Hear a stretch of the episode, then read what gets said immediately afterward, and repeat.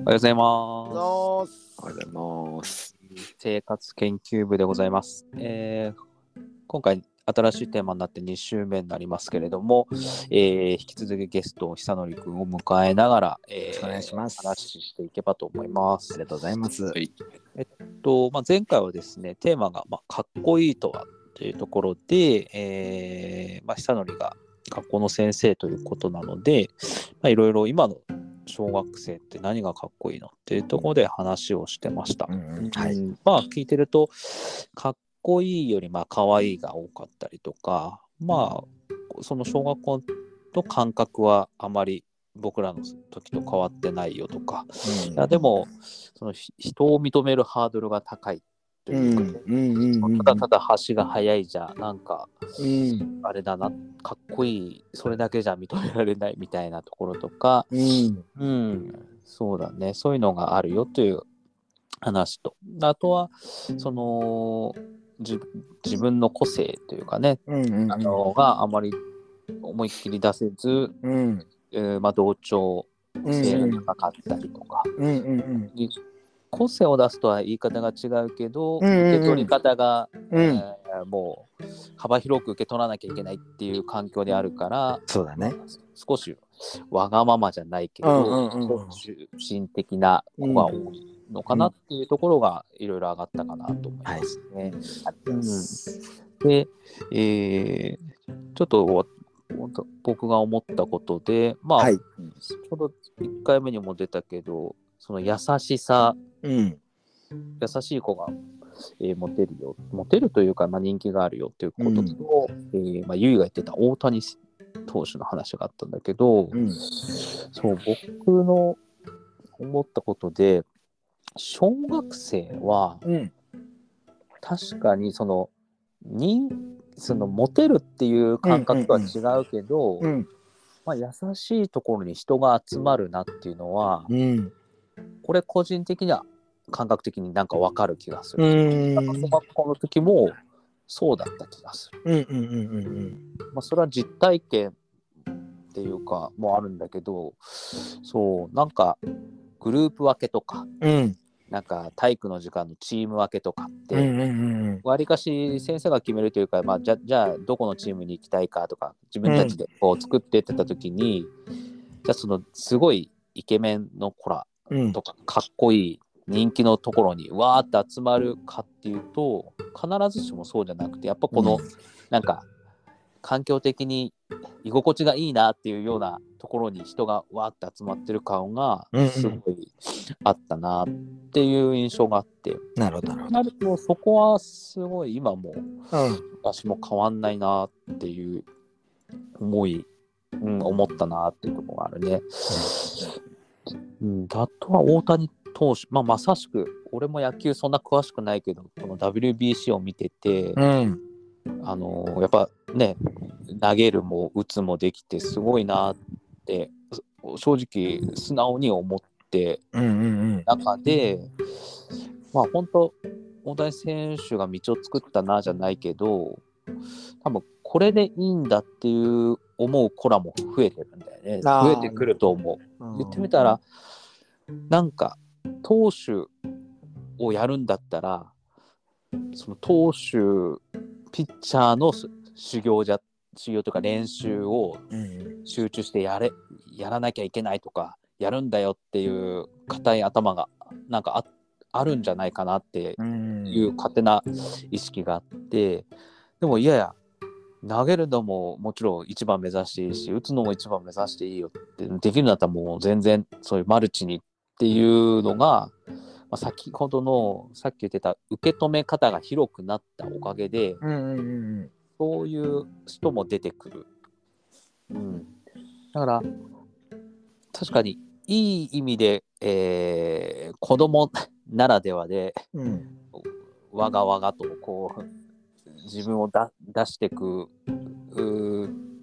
人も増えててうん、うん、一方、まあ、それだからこそ生まれるものも、うん、うん、あのし昭和平成に比べたら、うん、うん、うん。あーなんか出てくるんだなっていうのがああ、確かにそれは。思ってて、まあ、逆に面白いというかうん、うん、まあそれを実感してるのってやっぱスポーツとかそういう勝負事の世界っていうのうがんうんうん。多いかなって、まあ将棋藤井選手もそうだけど卓球とか、うん。うんえーフィギュアスケートとかもなんかこう今のスポーツそういう勝負事の世界って日本人ってどんどんすごいうん。って見てても面白い、う。んうんうんうんうん、それってなんか俺らの子供の頃にあまり感じてなかったし、うんうんうん見たらサッカーだったらカズさんとかその、キーマン松井選手とかすごいいたけどなんか今このチームとしてとかもうその世界が盛り上がってるというかうん。ね、で言ってみたら俺らが小学校とかで見てたなんか漫画というか、こういう世界観にもなってるしだからいそれってある意味受け止める側、まあ、その環境がそうだったから伸びたっていうのもあるかなっていうのは非常に思ったね、うんうんうん1回目の話を聞きながら。うんうんうんうんうん、確かうん、にな。なるほど。そうだね。そうそう。なんか、久典が、あの、えっとさ、こううん受け止める側のうん度量というか、うんうんうんうんえーそっちがこう、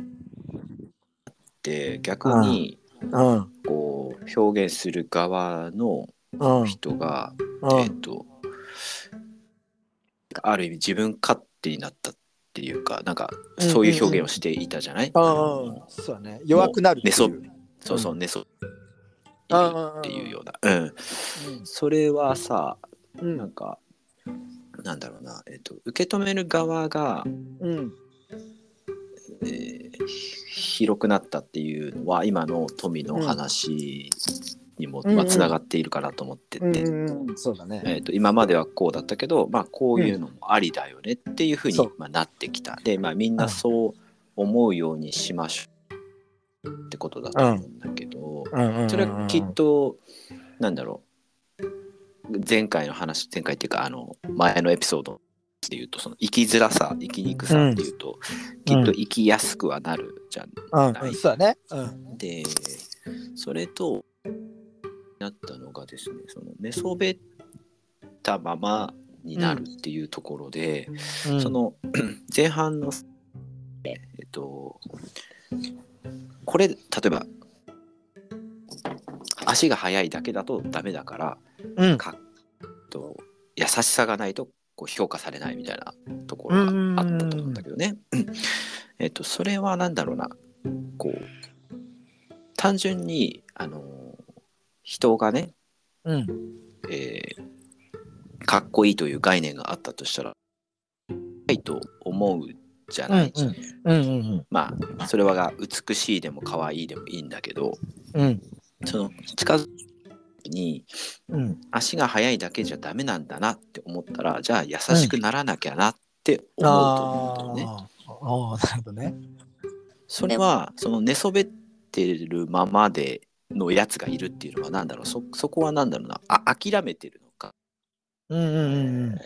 寝そべっててもいいよ周りが言っちゃってるってことなのか。ああなるほどな。なんか？えっと分からんけどそのにこの人が育つのにすごいなんか環境というか、えっと、そのせ世界ってすごい大事だと思ってなんか、うん。えっと同じ人間なのに時代違うと本当常識って全然違うのにね、なんていうか、えっと、それこそあの、ね、ゆいの好きなラジオではその、まあ、古代はこう人を殺すのも正義な時もあるとか、なんていうか、うんえっと、教育は、だからまあ、だんだから男性同士で愛し合うのが通常な時代とか国とかもあるみたいに、なんか、その周りが、えっと、周りによって人間ってその思考っていうか、なんかいろいろ、うん。えっと、起こす行動って変わると思うんやけど、うん。えっと、なんか、俺らの時に、あの、今ではデメリットになる不自由さって、ある意味、うん。えそうじゃないと、なんとか、誰もキャッチしてくれんし、もうなんか自分でなんとかするしかねえなっていうか、例えばなんか寝そべっとっても誰も助けてくれんし、なんとかうん切り捨てられるから、それはいかんなっていうか、なんか、もうその先は、まあ、俺ら、俺の世界で言うと崖っていうか本当はもっと道はあるんやろうけどいやこの先寝そべっとってもマジ生きてけんなってなったら寝そべっとる場合じゃないしみたいな。うん。なんかそのもうえっと下がることできんっていうそのラインがもっと後ろになったからそうなると多分なんか思考って変わる気がしとってえなんかうん。だと例えばもう今遅刻しても絶対に怒られない。えっと朝 朝、えっと、9時に来ても絶対に怒られはしない。うん。むしろ心配されて次の日電話っていうかあなんなんなら電話するぞとか大丈夫かとかなんかめちゃくちゃセーフティーネット広がってんそれはもちろんい。いねんけど、それはなんて本当にお家にが大変とかは全然いいけど、そうじゃない人らも当然救うわけでただの,、あの怠惰というか、はいはい。行きたくねって言う。でうん。えっとなんていうかそれはもちろんそいつの人生ねんけど俺はそれね、仕事としてお金もらってそいつを一応まあいわゆる狭い範囲での社会性を身につけんなんからそれはやっぱりなんていうか指導はせんなんけどお前なんで遅いんってと。もう早く来いやって。そんなんはもうご法度っていうかってなると。そのうん。それを浴びる機会ないから、うん。まあ、別になんていうかえっと遅く来てもいいじゃんっていうそ俺らにはなかった思考が生まれるっていうか。なるほど。そこでだから寝そべっとるえ諦めるとかっていうよりもなんかその思考の幅がこう後ろにもふ冷えてって増えて増えてってなんか、えっとね広く見りゃそれもなんかねいいんかもしれんけどん俺俺の景色だけ見るといやなんか不幸じゃねっていうかなんかうん。生きる力弱くなってねっていうか別にそこだけ生きてる場所じゃ違くないって感じだねなんか違くねなんかえやりたくえっと面白い、えっと、授業を受けないそれは先生が面白い授業をしないからだ。もちろん頑張ります。面白い授業します。でも、うん。面白いものだけしか食べんとか受けんって違くねみたいな。うん。なんかそんな素敵な世界はないぞ。はいはい。まあもやもやしてますね。っていうなんか、そう寝そべった人のセーフティーネットを本当にそう受けなんか止めるか。まあ優しくなりなさいとかってさっきのかっこいいと優しさって多分全然その違って、うん。えっと、かっこいいかわいい足が速いっていうのの根幹に今はもっとえっとね優しいっていうのじゃちょっとなんか弱くてなんかうん。人とコミュニケーション取れる力、まずなんていうか大前提やしでもそれってみんなそ備わってなくて備わってる人、えーっとがすごく重宝されるっていうかああ。それぐらい今コミュニケーションを取らなきゃいけない場が増えた。うんうんうん。うん。うん。一人でおるっていう時間を作ろうと思えば作れるけどそれって多分すげえ不安っていうかうんうん、何かとつながっていないと不安になる人が多いからってことはどっかのコミュニティに入る必要とかなんかつながる必要があって、うんそこでなんていうか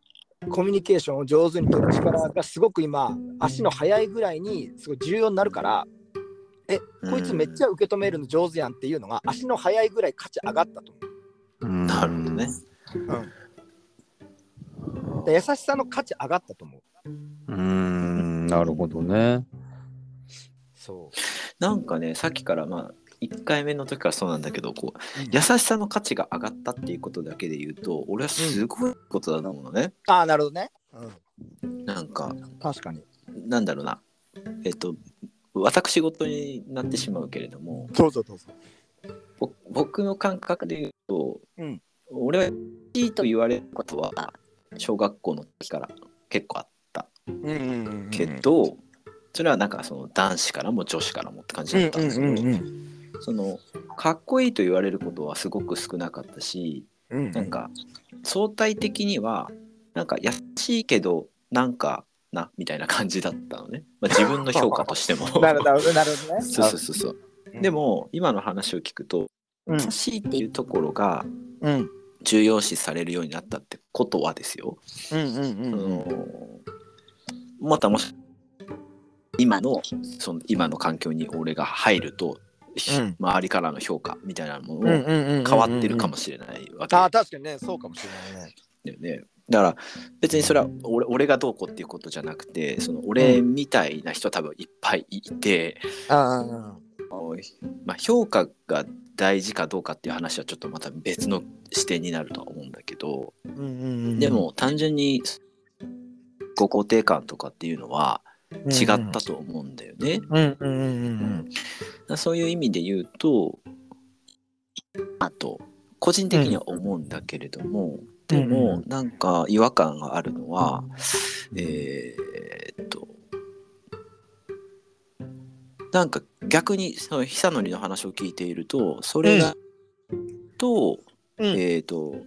評価されないというか、えーっとなんだろう広くなってる感じがしそうなんか評価される人が増えた感じがしないっていうか逆に減ってるっていう可能性もあるのかな。うーん。なるほどね。そうそうそうかな確かになんやろななんか評,、まあさ評まあ、評価ってねあの言葉がすごく俺らはなんかすごく評評価ってすごいなんていうかえっと取り扱い難しいがねなんていうか別に誰が評価しとんねんってことやし、うんなんかうん別に。評価のために生きてないとはいえやっぱなんていうか認められたいしみたいなそのなんかジレンマとかその永遠ループ、無限ループがあるがいねあるある。うん。うんそんな別に評価されんでいいわいやって言いながらあのいやかもってくりゃは絶対あるから気にするからね。そう。でも生きづらい生きにくいで言うと、まあ、優しさの価値上がった優しいは大事、えっとまあだからそそれが表している、えっと、その現状っていうのは優しさってなんだろうやけどまあちょっとそのなんやろえっと人を許せるとか、うん。うん、と自分、うん、なんなんやろ人を許せる人が多分なんかね減ったというか、えっと、自分に関係ないことも、えー起こってる人がまあ昔もったんやろうけど今は目に見えてわかるからなんか、うんえっとなんあちょっと紡ぐのが難しいけどなんやろな、うん優しさなんか休憩、いいよいいよ。いいよ。いい面白よ。いんけどあうんちょっとなんか今どっか飛んでたそうだね。いやそういうちょっと面白い観点。があるので、はいどうぞ。そしたらね、いや、次回、まさしくその、うんちょっと優しさというところにポイントを置いて、ちょっと話ができればなと思いますね。はいありがとうございますそうですね。い、いえ。あありがとうございましたうん今日は、うんえーここまでで、また次週引き続き、ちょっと、はい優しさのところに、ポイントを置いて優しさってなんだろうねうん、話できたらいいなと優しさに包まれたならやな。皆さん、次回も楽しみにしていただきはい。たい、ありがとう。はい、ありがとうございます。はい。